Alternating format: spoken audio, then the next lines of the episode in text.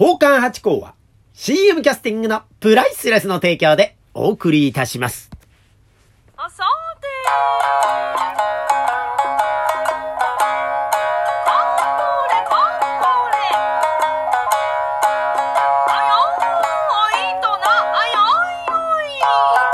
松野屋八甲でございます。水金日の夕方6時は宝冠八甲をよろしくお願いしますというところでございますがね。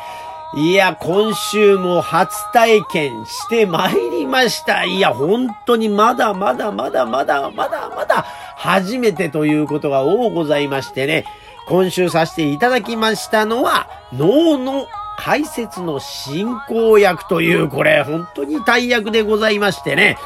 いやー、緊張いたしました。いやね、私ね、お座敷ですと、いいよ旦那、わーっとやりましょうなんてなことでやってるんですよ。でも、能でございましょう？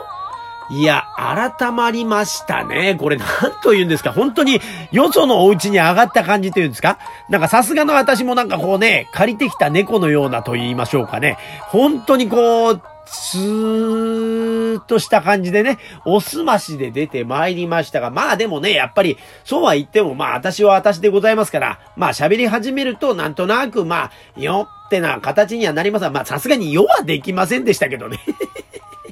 いや、でもね、あの、声は大きいもんでございましてね、あの、どんとこうマイクを通さなくても通るようなことでお話しさせていただいてね、また竹本先生がね、非常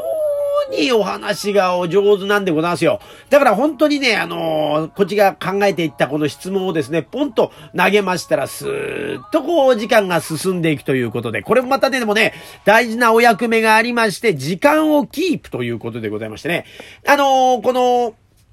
進化遠農会さんでお世話になってきたわけでございます。この進化で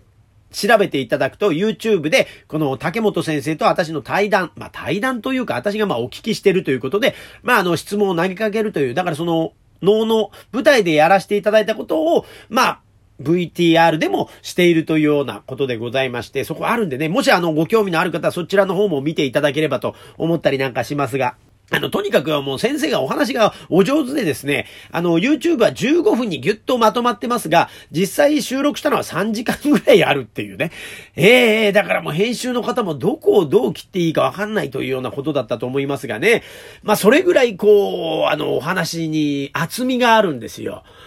だからね、どこでどうっていうのをですね、舞台上で即興でこう、先生のお話の流れを、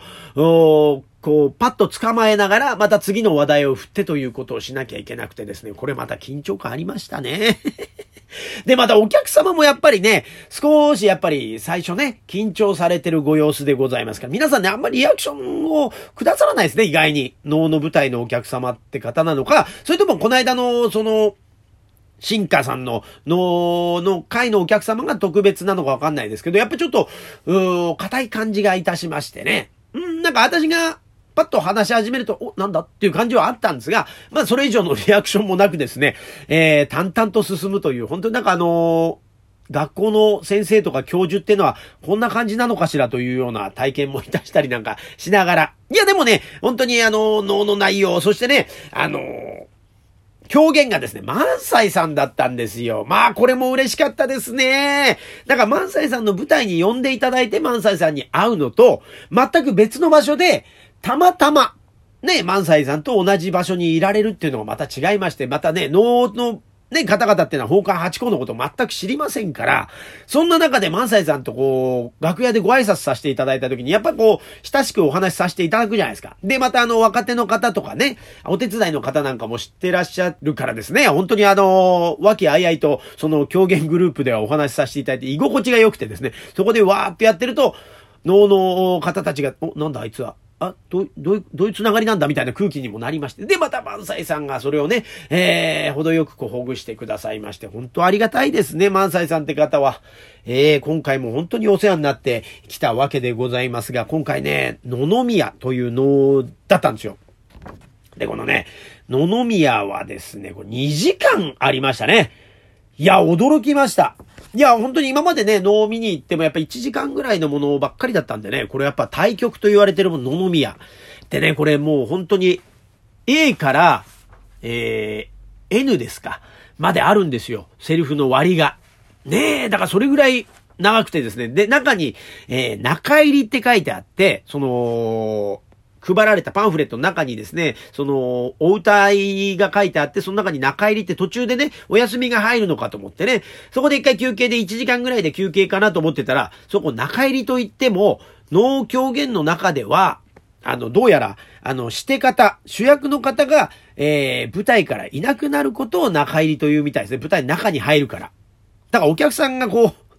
休める場所じゃなくて、その後もこう、愛狂言で石田先生が、えー、お話をされるというね、その、野々宮の中のお話をされるということでございまして、まあでもあの、愛狂言が入ってるんで、またそこですっと、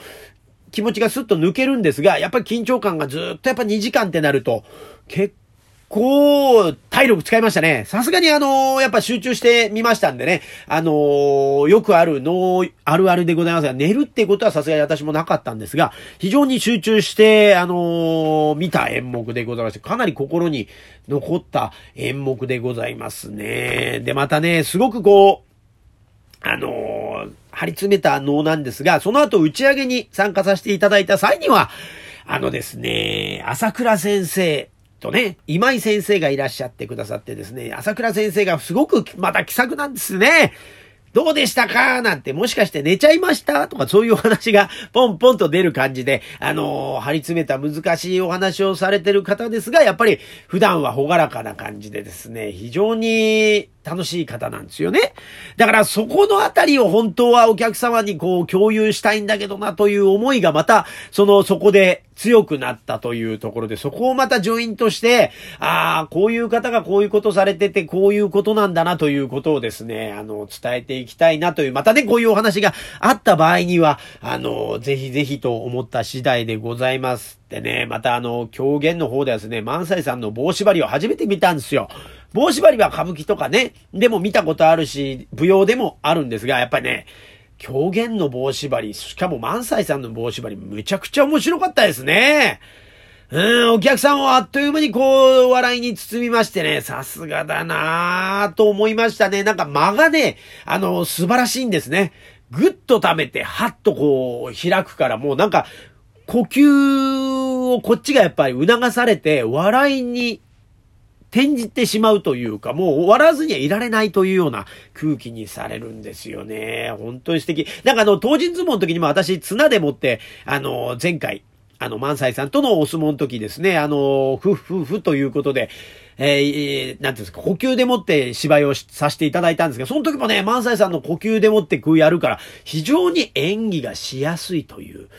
ことがありましてです。乗っかれば、もう、その正解に持ってってくれるということで、本当に萬斎さん、ありがたい方でね、もっと本当に近くでですね、もっともっと勉強したいなという思いでいっぱいなんですけど、なかなかでございまして。それとですね、またあの、第2回ですね、法還元を見る会というのが、まあ、神楽坂さんでありましてね、えー行ってまいりました。今回はですね、またこれも初体験でございまして、いつもね、料亭さんで、えーやらせていただくときなんかも、だいたい会なんかもそうですがね、あの、全部こっちがネタを決めてって、やったんですよ。だから、なんていうんですか、コース料理みたいなもんだったんですがね。今回はじゃあ初めてお客様の、もしも見たいものがあるとすれば、そちらをやってみましょうということで、私ができることをですね、あのメモにバーっと書きまして、で、お客様にこうメニュー表のように見ていただいて、どれがいいですかってんで選んでいただいて、やるというの、アラカルトみたいなことでね、やらせていただいたんですがね、これもまた良かったかなと思いますね。まあなんかお客様的にはなんか反応的にはまあどちらもいいかなというような感じで、もちろんね、タイトルだけ書いたって、あの、私がつけたらタイトルだから何が何だかわかんないからですね。えー、そんなこともあったとは思うんですがね。あの今回でもあの20分20分の枠だったんですよね。で、第1回は40分30分やっちゃうということだったんですが、今回は25分30分ということで。前半が15分短くなったと。ちょっと学習しましたね。えー全然学習してないですね。いや、でも本当にあの皆さんね、1回目よりも人数がですね、多くて20人近くのお客様いらっしゃってくださってですね、女性が多かったんですが、ちょっと艶っぽいネタもすごく喜んでくださって、逆に帰ってね、あの、艶っぽいネタをどんどんやってくださいなんていうご注文があって、艶っぽいのはどこ、どのネタがそうですかってね、これとこれとこれとこれとこれですよ、なったら、あ、じゃあそれやってください、なんつって。で、結局ね、あの、言っていただいたものは全部できたかなというようなことはあるんですが、まあ時間がね、難しかった。しかもこう、テンポよくやんないと時間が収まんないんで、うん、なんか余韻なしで進んじゃったんで、それはそれでまたなんだなという、だからやっぱ、時間とネタ数ってのはやっぱりこっちが決めてやった方が、あの、より楽しんでいただけるのかなというようなことも思った、あ回でございました。いやー、でもこうやってね、呼んでいただいてお仕事させていただけるってのは本当にありがたいもんでね。いやー、これからもまた呼んでいただけるように精進したいと思いますんで、え皆様、これからもどうぞよろしくお願いいたします。ありがとうございました。